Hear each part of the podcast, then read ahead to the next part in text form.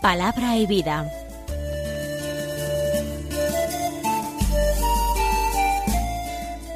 Con el Padre Manuel Horta, desde Sevilla.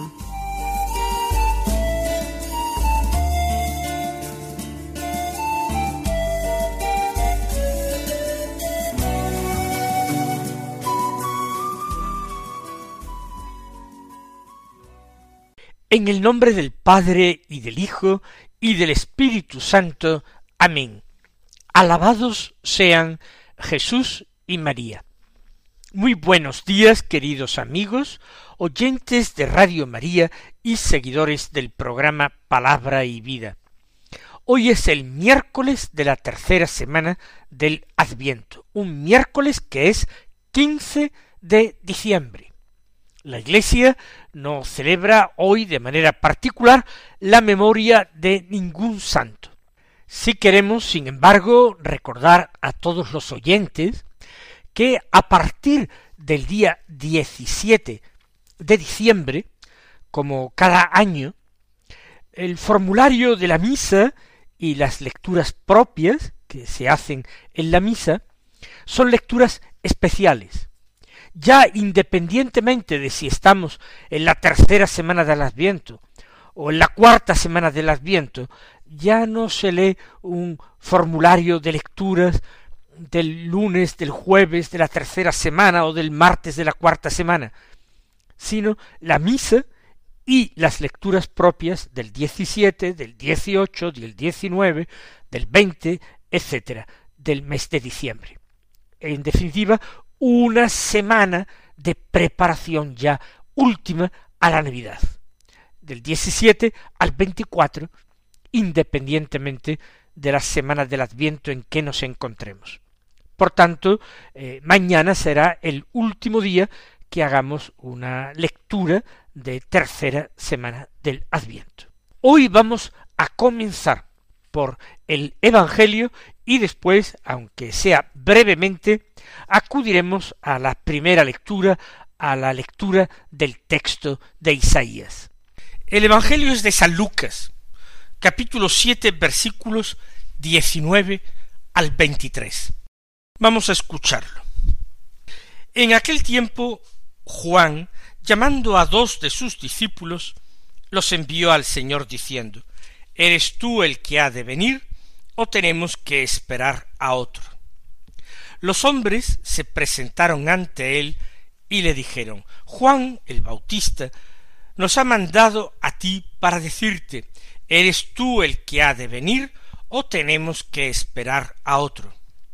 En aquella hora Jesús curó a muchos de enfermedades, achaques y malos espíritus, y a muchos ciegos les otorgó la vista, y respondiendo les dijo Id y anunciad a Juan lo que habéis visto y oído. Los ciegos ven, los ojos, los cojos andan, los leprosos quedan limpios, y los sordos oyen, los muertos resucitan, los pobres son evangelizados, y bienaventurado el que no se escandalice de mí.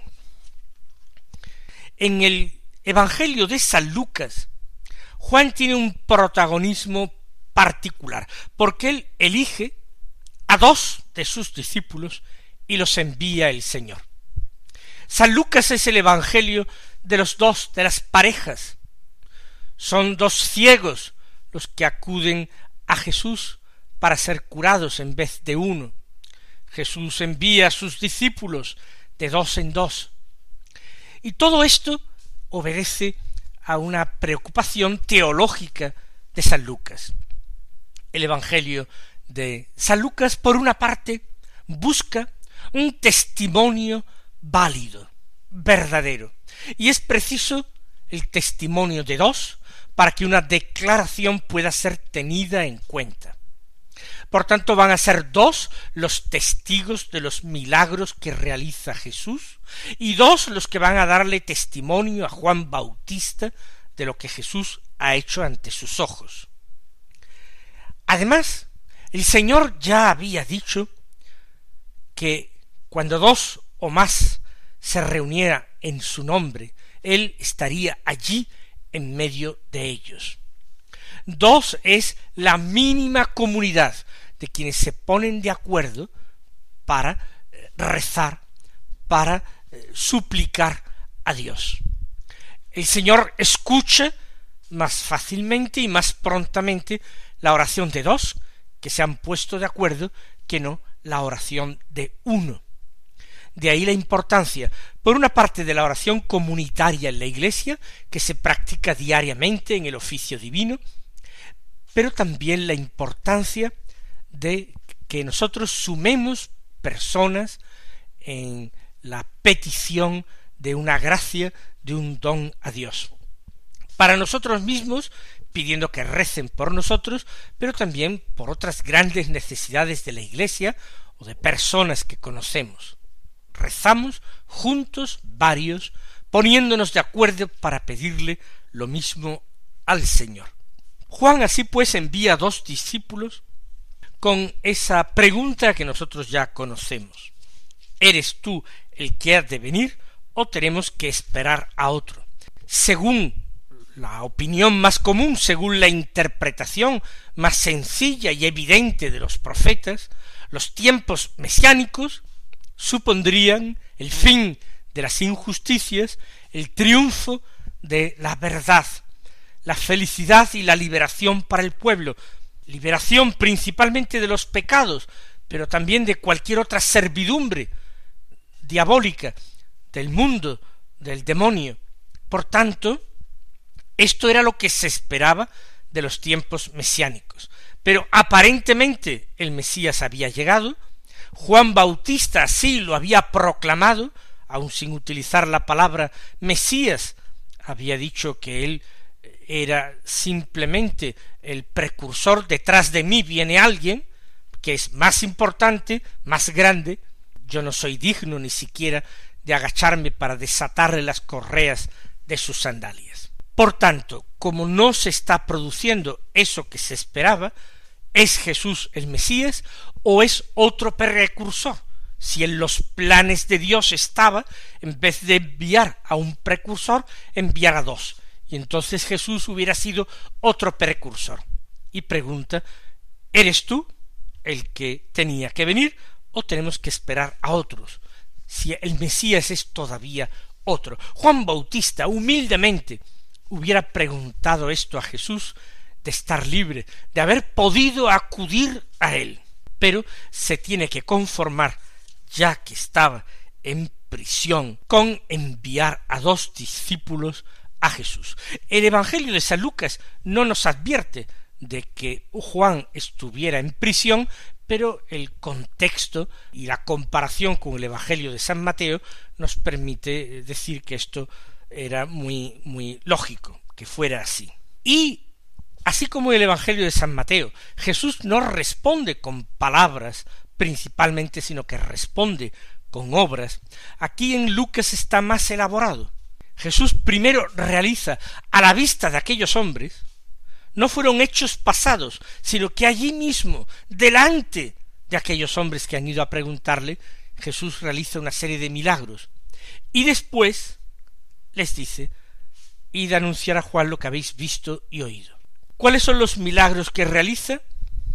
Curó a muchos de enfermedades, achaques y malos espíritus. Por tanto, son enfermedades físicas, dolencias de distinto tipo, que no pueden calificarse de enfermedades, pero son achaques, disminuciones, y también malos espíritus, que afligen a los hombres y los atormentan para quitarles la alegría y la paz que les ayudaría a conocer a Dios y a entregarse a Dios.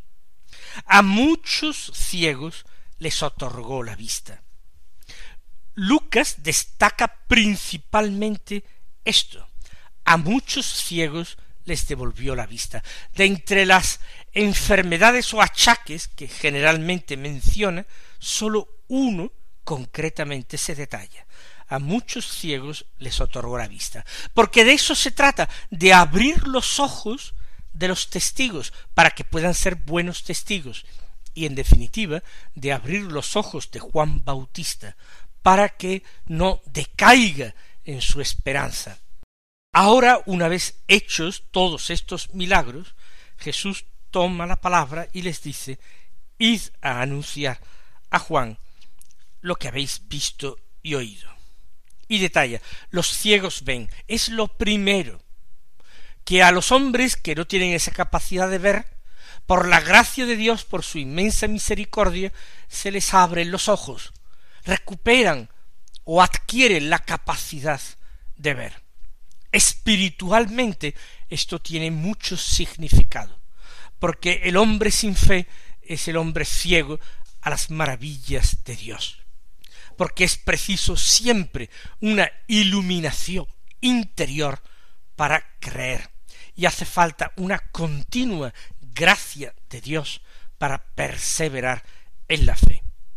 Por eso, id a decir a Juan, anunciad a Juan lo que habéis visto y oído, los ciegos ven, los cojos andan, los leprosos quedan limpios, los sordos oyen. Todas estas enfermedades y dolencias tienen una significación y una lectura de tipo espiritual. Claro que Jesús hizo estos milagros, pero el Señor quiere seguir haciéndolos, no sólo sanando dolencias físicas, sino sanando esos achaques interiores espirituales. Los cojos andan, y no hay peor cojera que la del egoísmo, que nos impide acudir velozmente en socorro de las personas que lo necesitan.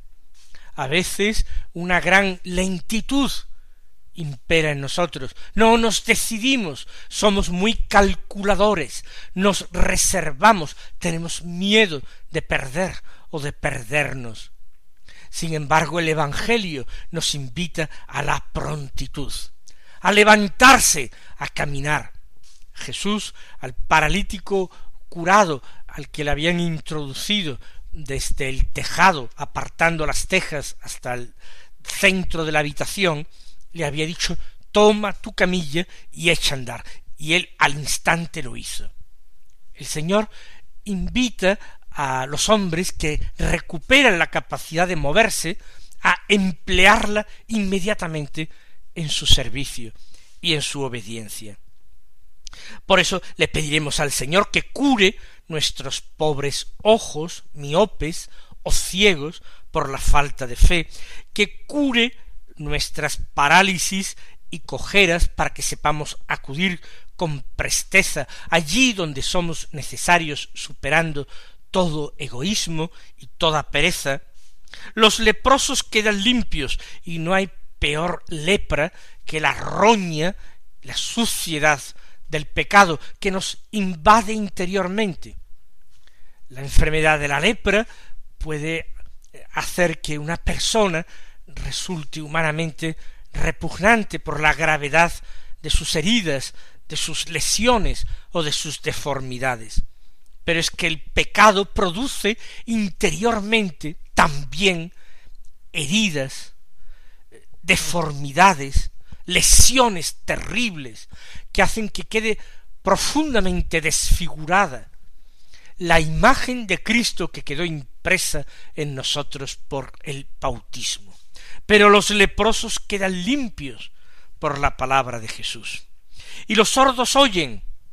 Y como vulgarmente dice la sabiduría popular, no hay peor sordo que el que no quiere oír. Y esa sordera espiritual es la que nos impide escuchar lo que Dios quiere de nosotros, lo que Dios nos anuncia el Evangelio, sus llamadas apremiantes en ocasiones, pues también los sordos, y los sordos interiores, los sordos espirituales, oyen. San Ignacio de Loyola, al comienzo de la segunda etapa de sus ejercicios espirituales, manda al ejercitante a pedir encarecidamente esto, Señor, que no sea sordo a tu llamamiento, sino presto y diligente para cumplir tu santísima voluntad. Y los muertos resucitan. Y no hay peor muerte que la muerte del alma, la muerte interior, esa muerte que causa el pecado llamado mortal. La pérdida total de la vida de Dios en nosotros, de la vida de la gracia. Pero la misericordia y el perdón de Dios restauran esa vida en nosotros, nos resucitan. Por eso esos milagros que describe San Lucas, milagros que no solamente se produjeron en otros tiempos, que hoy también se producen, pero se producen con mayor abundancia en el plano interior espiritual. Se realizan en el plano físico, corporal, para que nosotros creamos, viendo esos signos de poder y de vida, creamos que el Señor tiene poder y tiene autoridad para derrotar en nosotros todas las enfermedades y limitaciones que llevan a la muerte. Y el último signo que realiza es los pobres son evangelizados. Porque él vino a llevar la buena noticia de la salvación a los hombres que reconocían que por sí mismos no podían salvarse, no podían hacer nada ellos mismos, sino que tenían que esperar de Dios y de su misericordia la salvación. Estos son los pobres de espíritu. Y ellos son evangelizados, a ellos se les anuncia la buena noticia de la salvación. Y se alegran. Y termina el Señor, y bienaventurado el que no se escandalice de mí. Es decir, bienaventurado el que este anuncio de parte de Dios no le suponga un obstáculo, una dificultad en su camino hacia Dios. Al contrario, este anuncio alegre su corazón y le invite y le apremie a caminar con mayor presteza hacia Dios.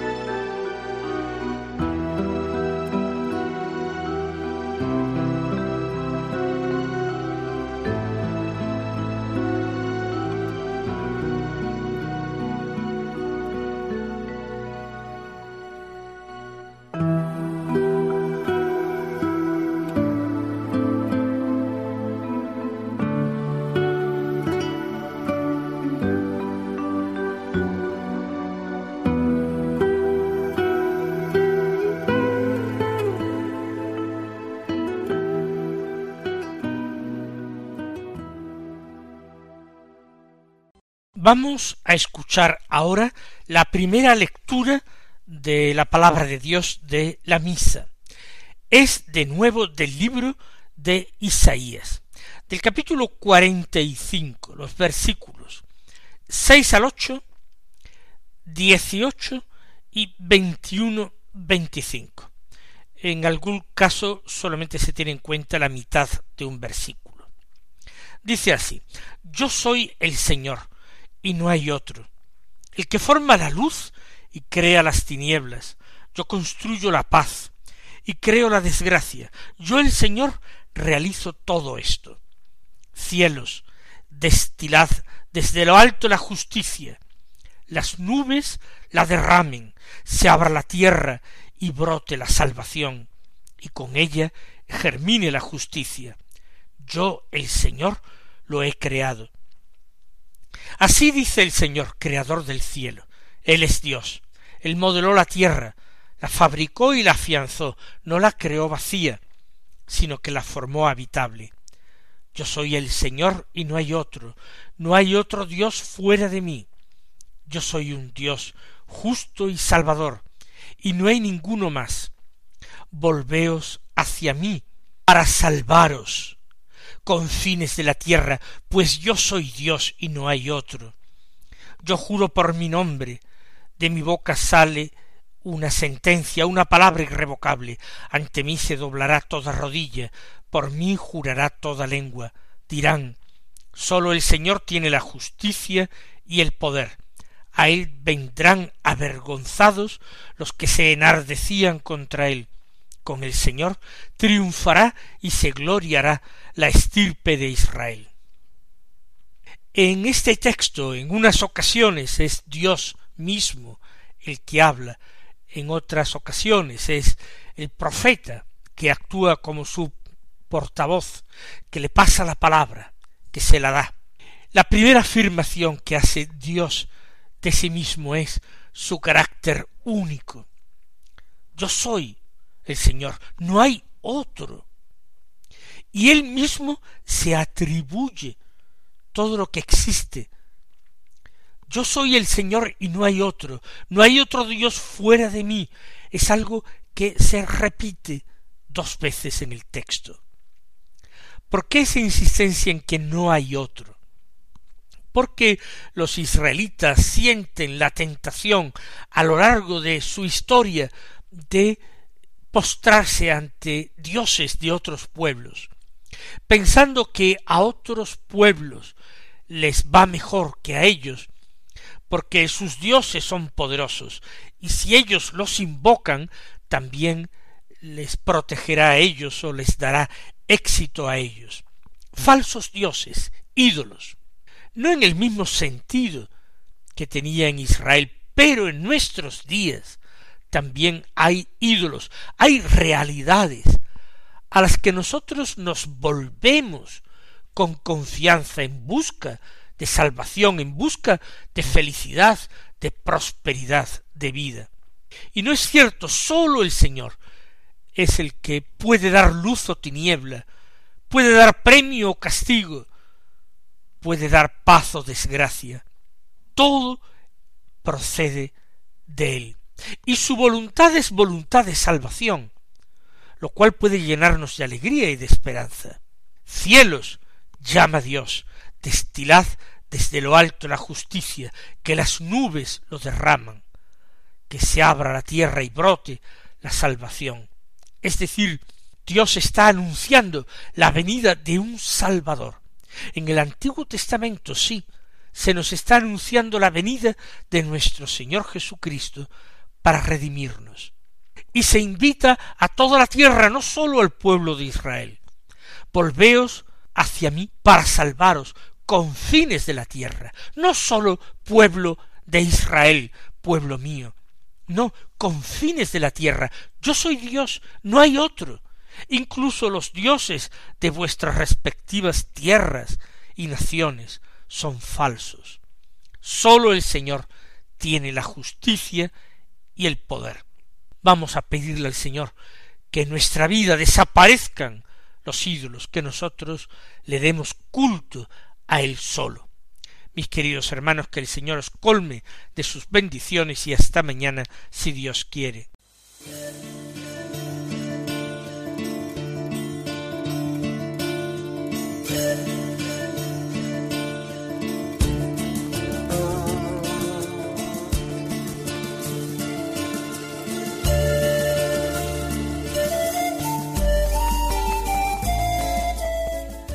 Concluye Palabra y Vida, un programa dirigido desde Sevilla por el Padre Manuel Horta.